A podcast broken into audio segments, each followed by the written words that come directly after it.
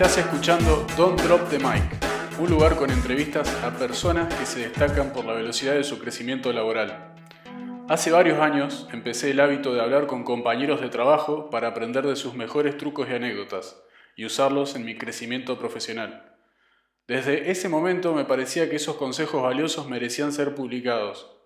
Este podcast es un intento de hacerlo. Me gustaron los tips, eh, este de, dar feedback cuando, cuando ves eh, que un compañero por ahí tiene, tiene algún comportamiento que, crees que puede ser mejor y, bueno, buscarle, buscarle la vuelta en la sinceridad, un poco lo, que contabas. Sí, Dami, sobre eso me, me, ha pasado muchas, o sea, me pasó muchas veces que como me acumulo el malestar tal vez de alguna situación que no me gusta y pasan días, pasan días y no, la digo.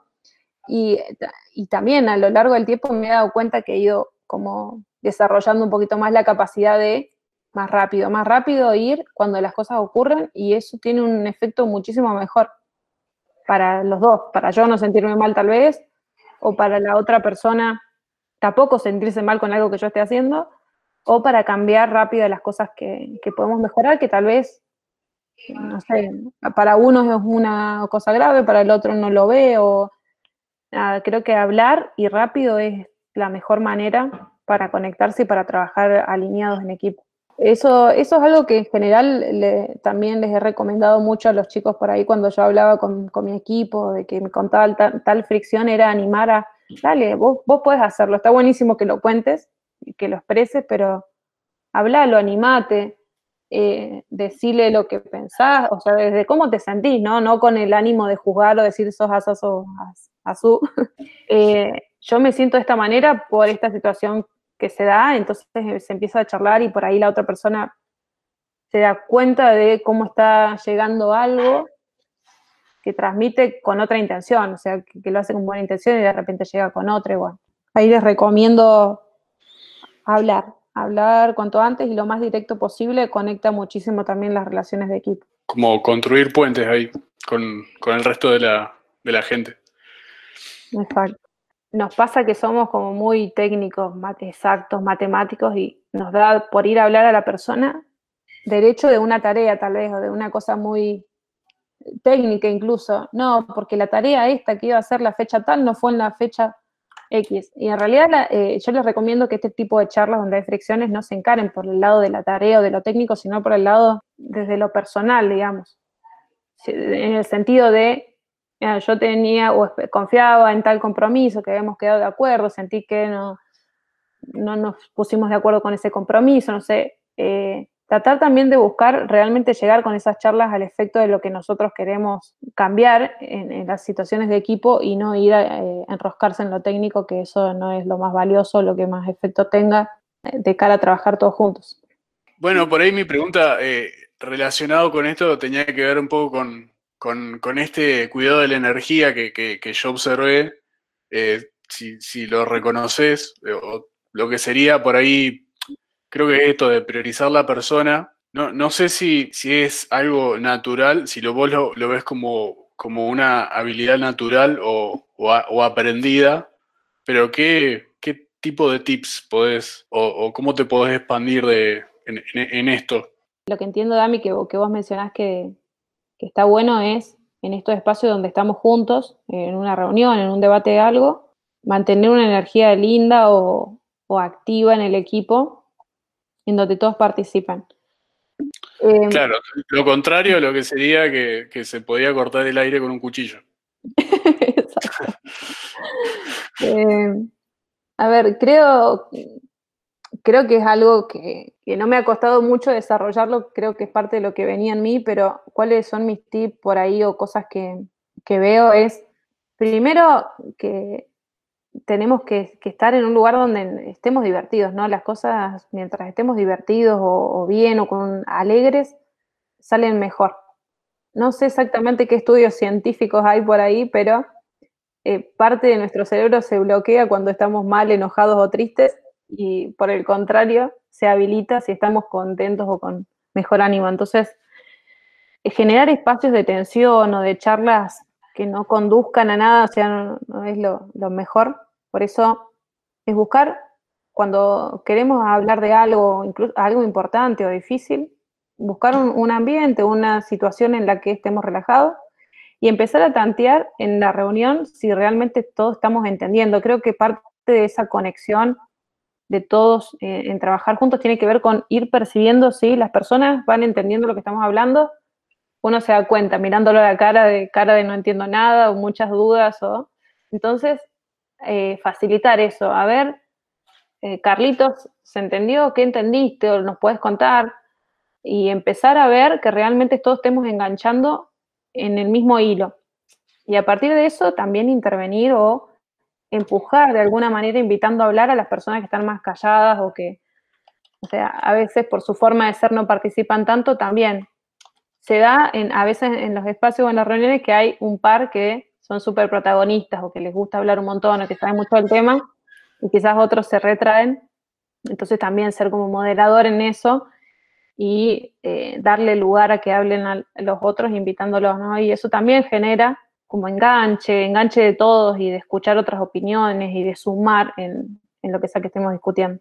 Así que mis tips tienen que ver más con eso de que la persona que está velando porque esa reunión sea efectiva o participativa, mire y, y observe si realmente todos están entendiendo, repregunte y que empiece a ser conector en esa participación para quienes están más retraídos o moderador para quienes están mucho más activos, expuestos. Eh, así vamos como eh, sumando desde los distintos puntos de vista. Como balancear la, participación. Bien, habías dicho que para que nada productivo sale de tener como momentos tensos o de o de sentirse por ahí como con una energía densa. No, no sé si has tenido momentos así, pero eh, si lo tuviste, si, si, podés tirar algunos tips como para, para revertir la, situación o cambiar la energía cuando uno está complicado, digamos. Sí, sí, bueno, he tenido varios, la verdad, y no los abordé desde el principio de la mejor manera, pero creo que con el diario del lunes y todavía sin ser experta en eso, yo diría que, si estás en una situación así amarga o de, frustración, primero trates de hacer una de las cosas que recomendaba antes, que es no llegar a un punto de, agotamiento total, sino eh, a medida que uno se va sintiendo mal o que hay cosas que le molestan, expresarlas temprano. Eso sería el primer paso. Y la segunda, hablar mucho, hablar con la persona. Me ha pasado y llegado a instancias donde he hablado con, de situaciones o, con personas que no he tenido la mejor, en, cuanto a trabajo, la mejor dinámica. Y el siguiente paso, recomendación, es pedir ayuda a alguien más también. Generalmente donde estás trabajando o una persona de tu confianza o las, personas de recursos humanos distintas siempre te ayudan o te dan alternativas. Así que además de, tratar de abordar esto temprano, de pedir ayuda a alguien con, buena intención, ¿no? no botoneando, digo, pedir ayuda. Y eh, una tercera recomendación sería también replanteate qué cosas puedes hacer distintas, vos, o sea, vos como persona, desde que puede ser que realmente hay cosas que vos tenés que cambiar, no es que la otra persona realmente está haciendo todo difícil para vos, sino que puede ser que vos necesites tomar un aprendizaje de ahí, que yo mucho de eso lo he tomado y lo he aprendido. Y, otra cosa, una, cuarta consejo ahí, eh, puedes proponer cambios, o sea, es parte de emprender en tu desarrollo. Si hay algo que realmente te está afectando, no lo estás disfrutando, propone cambios. Movete donde estás, busca otro ambiente, otro lugar, busca alternativas. Creo que esa, es mi recomendación y es parte de lo que he ido haciendo en esto y creo que sirve. O sea, a mí me pasó y parte del aprendizaje como de también estar en una situación, me acuerdo en, un periodo de mi vida que no me sentía tan cómoda y, reintentar, reintentar con la misma receta hasta darme cuenta que había que hacer algo distinto ahí. Entonces, creo que el aprendizaje es tratar de hacer eso cada vez más rápido y darse cuenta de que está la instancia de agarrar el problema temprano, de hablar con la persona, de buscar ayuda y a partir de ahí es de proponer cambios. Lo importante es que donde sea que estemos nos sintamos bien, nos sintamos cómodos y que hablemos y que le busquemos la vuelta. Así que bueno, esas son mis recomendaciones. ¿Cómo se trabaja en equipo? ¿Se escucha? ¿Se, tienen estas buenas prácticas de trabajo en equipo o de, involucrar gente? No solamente trabajar en equipo, sino simplemente conversar en este contexto donde, donde es todo remoto, digamos, y tenemos el, el lag y tenemos, tenemos bueno, un montón de cosas que pueden fallar en el, en el camino y que si por ahí hablando a la cara antes era, eh, había una posibilidad de malentendido, bueno, no, no, sé si llegaste a encontrar algunas buenas prácticas de, en, este contexto, digamos, como para mantener esa fluidez, ese, trabajo en equipo, esa sensación de oficina. Bueno, nos cambió a todos la, realidad y ahora ya no se puede tener estas charlas o estas cosas o ver las caras de la persona tan fácil. Actualmente estoy trabajando mucho con, con personas incluso de otros países y a la distancia y bueno, todos, aunque estemos en la misma provincia desde sus casas, la, clave sigue estando para trabajar juntos en equipos lo más efectivo posible, comunicarse mucho y, esa comunicación que sea asertiva, que sea con lo que realmente importa. No sé, si tenemos que trabajar juntos en un propósito, tratar de bajar ese propósito lo más claro posible, dar la información eh, accesible a todos, compartir esa información, no quedársela, tal vez la, la rápido y me voy, es te la cuento, te la explico, te doy el acceso que necesites y sé de qué se trata, estoy ahí si necesitamos trabajar alguna cosa. Y en paralelo seguimos teniendo nuestra charla uno a uno que lamentablemente no pueden ser presenciales, pero están estos espacios en los, bueno, y uh, pasame el feedback vos, yo te paso, qué podemos mejorar. y en esa, sobre todo en ese tipo de charlas, usar también mucho la, cámara, ¿no? Vernos la cara, por lo menos, que no se quede siempre la, la fotito del hangout o de la herramienta que estemos usando. Y después un tip para trabajar en, equipo, para avanzar de esta manera, así que estamos trabajando toda la distancia, es usar mucho eh, los mensajes, como diría, que puedas leer en el momento que vos quieras. Es decir, si yo quiero comunicarme con vos y pedirte algo, darte tal información, no dejarte el hola en el chat y esperar a que vuelva quizás al rato y que se torne toda una conversación muy poco dinámica, sino darle el contexto de lo que quieres resolver, lo dejas chateado y cuando la persona pueda, eh, vuelve con eso. Creo que también es un, un, tip que sirve mucho para no quedarse bloqueado. Disparar conversaciones, contexto con toda la información que se necesite completa y después avanzamos con eso. Eso de cara a avanzar las tareas, ¿no? De, cara a las relaciones, esto que digo de tratar de hablar seguido, de verse la cara en las uno a uno y de tratar de estar involucrado en el día a día con las personas en las reuniones de dailies, en, no sé, reuniones de demos de avance de lo que, lo que va haciendo el equipo, eh, pero de ninguna manera ausentarse, porque eso, digamos, es, es, un contra todavía en este, en este contexto en el que no nos podemos ni cruzar y compartir un mate o alguna cosa más en el que, que pasa en una situación de oficina. ¿no? Está, está, bueno, es como que lo tenés que forzar de, de alguna forma. Sí, estar ahí en esos espacios. Eh, herramientas, bueno, los chats, los hangouts, espacios de reunión. Eh, yo uso mucho agendar reuniones, aunque sea de media hora, un ratito para que charlemos. Veamos tal cosa, la repasamos, vemos lo que estuviste viendo vos, yo, y de esa manera también no, no dejamos como que alguien se sienta solo, colgado, con dudas, o por lo menos vamos chequeando que realmente no es así, que la persona tiene todo lo que necesita para avanzar, o que si hay algo que, que tengan que decir surge en esos momentos. Entonces, también tips agendar esos espacios y, hacer esa charla que antes era cruzándose en, el, en la oficina en el escritorio, me muevo al escritorio de al lado, bueno, ahora es que agendando ese espacio y trayendo la charla o avanzando el chat o no sé, la daily, eh, alguna cosa que, quieras destrabar, etc. Bueno, Jessy, ahí recién mencionaste un poco este tema de las uno a uno. Al, menos en mi experiencia he, escuchado muchas versiones de cómo se hace, cómo se llevan. ¿Cuál, es tu, versión? ¿Cómo se puede aprovechar de la mejor forma? ¿Qué es una uno a uno? Las uno a uno son espacios de charla de una persona con otra persona. Lo que se trata de abordar ahí es tantear cómo se está sintiendo la persona, qué necesita para crecer, cómo le podemos ayudar, oportunidades de la dinámica de equipo, feedback cruzado, ¿sí? Definitivamente no es para ver tareas de proyecto.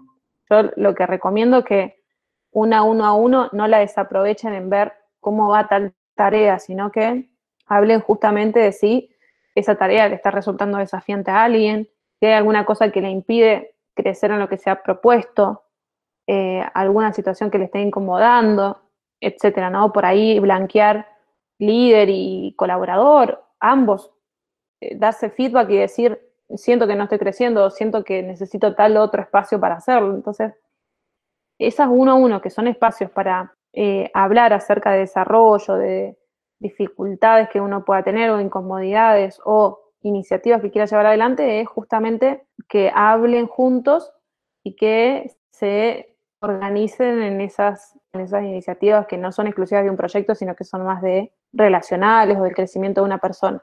Las uno a uno generalmente la boca para con nuestro equipo, pero eso no quita que cualquiera puede tener uno a uno con quien quiera, justamente, y enganchando con algo que hablamos antes es, si yo creo que estoy teniendo fricciones con alguna persona de mi equipo, hago un uno a uno y hablo de manera más, más personal de esa situación que está ocurriendo, de lo que quisiera que me gustaría que cambie, o por el contrario, si las uno a uno no son simplemente para oportunidades de mejora o para decir alguna cosa que me incomode, sino también destacar, mira, que me, pareció buenísimo lo que hiciste, este espacio que me diste para yo exponer tal tema, me sentí muy cómodo, me gustó que el equipo se sintió agradecido con mi charla y vos me ayudaste a eso, no sé. Eh, entonces, estas uno a uno son espacios de conversación que no son para tareas concretas de un proyecto, sino que son más para afinar la relación entre equipo, lo, apuntalar el crecimiento de una persona u oportunidades de mejora o, reconocimiento. Eh, así que bueno, mi, recomendación es esa, definitivamente no hablemos de tareas de, desarrollo, hablemos de todo el resto de cosas que comentaba recién. Está, bueno. Bien, y una pregunta que tengo es, eh, ¿qué, libro para alguien que está buscando crecer es el que más le recomendarías? O, otra versión de la pregunta es, ¿qué libro más prestas con la intención de que la otra persona eh, lo lea? Bien, bueno, voy a confesar que no soy la persona que más lee libros, lamentablemente, pero sí eh, recomendaría uno que, que, leí, que es el que lo conté un poquito antes, que se trata del, libro de multiplicadores. Una persona que está ahí eh, próxima a ocupar un puesto de liderazgo, que ya está liderando, creo que es clave si no lo hizo aún, que haga este clic en pensar que como líderes nosotros tenemos que buscar el desarrollo de las demás personas y que nuestro crecimiento va a venir dado por el crecimiento de los demás. O sea, no sirve de nada que yo sea un crack y mejor del mundo si mi equipo no avanza conmigo, ¿sí? Porque yo no voy a poder tampoco avanzar tanto y aparte porque este, esta posición de líder es una posición en la que tu equipo te reconoce, te respeta por, por eso que ocupas. Eso también es súper gratificante y te, vuelve, digamos, el reconocimiento del, equipo que se siente contenta con, tu liderazgo cuando sos un, un líder multiplicador, un que da espacios que los hace parte, que se ocupa y se preocupa realmente de que crezcan, no que le da el mismo. Entonces, yo recomendaría ese porque está buenísimo y te hace ver las cosas y, tiene algunos ejemplos de qué es lo que se debería hacer un, jefe o un líder no multiplicador de uno que sí es. Y tiene ejemplos muy, buenos de cosas que limitan o de cosas que abren la cancha para que los demás puedan participar. Me, pareció, me pareció bueno, no, leí todo el libro, pero me pareció buena la parte donde hablaba de, de no caer, bueno, un poco lo que venís hablando, que no es caer con la solución, sino caer con la pregunta y como que ir como moderando la discusión, no, no traer todo cocinado. Exacto. Esto que hablábamos de, tal vez vos tenés la solución en mente, pero la, idea de caer a la reunión sin tirar la solución de golpe, sino exponer el problema, tiene que ver con hacer que el resto de las personas se, sea parte, sea, se sienta, sea parte de esa solución. Si nosotros como líderes caemos con el problema y contamos la solución y no damos espacio o lugar a que la gente aporte, lo estamos limitando definitivamente, no estamos eh, dejando que piense, que busquen otras alternativas. Nuestra solución puede no ser la más completa ni la acertada, entonces justamente ahí está el, abrir el juego y en hacer que todos colaboren en, esa búsqueda de la solución. Así que ese es un ejemplo que está bueno del libro que, y, así tiene muchos aprendizajes en cosas que te pueden guiar y a entender que es un líder multiplicador de uno que no lo es. Sí, sin duda. Eh, Jessy, ¿alguna cosa que te hubiese gustado que te pregunte o algo que quieras contar relacionado a estas cosas que estuvimos tocando? Sí, bueno, eh, una cosa que por ahí está buena, hoy cuando hablo por ahí también con, mis líderes, cosas que reconocen o destacan, tiene que ver con la organización de las cosas. Eh, lo, voy a, lo voy a contar como una cosa que a mí me ha servido y desde el lugar que hoy aporto a, mi equipo y que la expongo para quien se sienta cómodo trabajando en esto lo, lo tome, que es organizar un equipo en el sentido de tratar de darle forma a muchas cosas que andan dando vuelta por ahí. Nos va a pasar en, en proyectos y si son grandes más, que hay mil cosas dando vueltas, un montón de diferentes interpretaciones de un tema o eh, información por todas partes. Entonces, cuando nosotros veamos esas cosas, tratemos justamente de buscar centralizar, de buscar un orden, de buscar simplificar, eh, armar documentaciones que el resto del equipo pueda leer y se puedan enfocar. Pasa mucho cuando que, nos juntamos varios a hablar de un problema, más en este contexto de, estar en casa y dejamos cada uno su camarita apagada y empezamos a debatir de algo y se empieza a armar una ensalada terrible de, bueno, ¿y de qué estamos hablando? Ahí buscar la oportunidad de organizar, presentar un documento, empezar a hacer un dibujo, empezar a bajar las ideas principales, eh, dale forma eh, y, y, compartilo para que el resto vaya también alineando con vos si están hablando del mismo tema o surgen dudas. Creo que usar esos recursos visuales para organizar, para dibujar algo, súper suma, es re importante.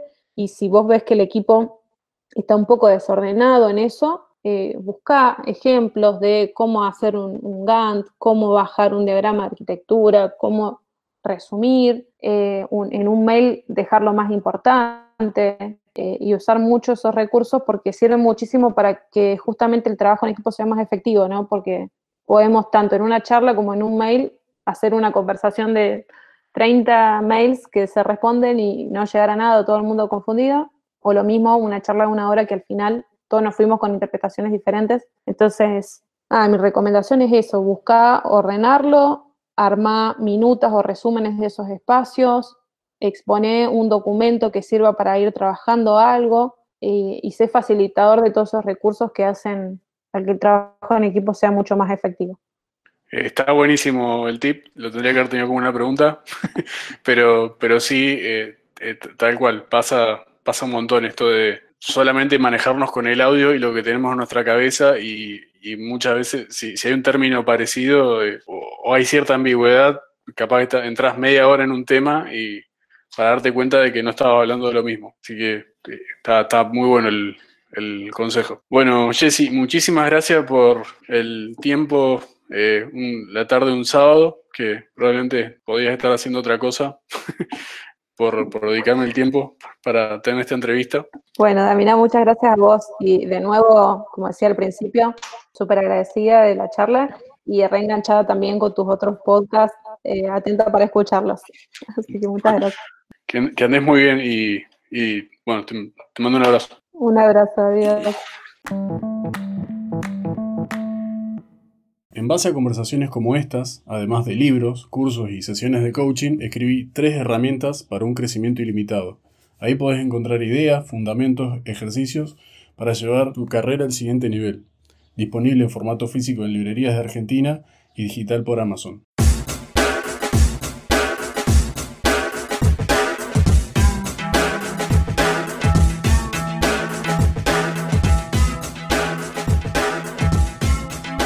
Enterarte de los próximos episodios, seguinos en la plataforma donde escuches los podcasts. Hasta la próxima.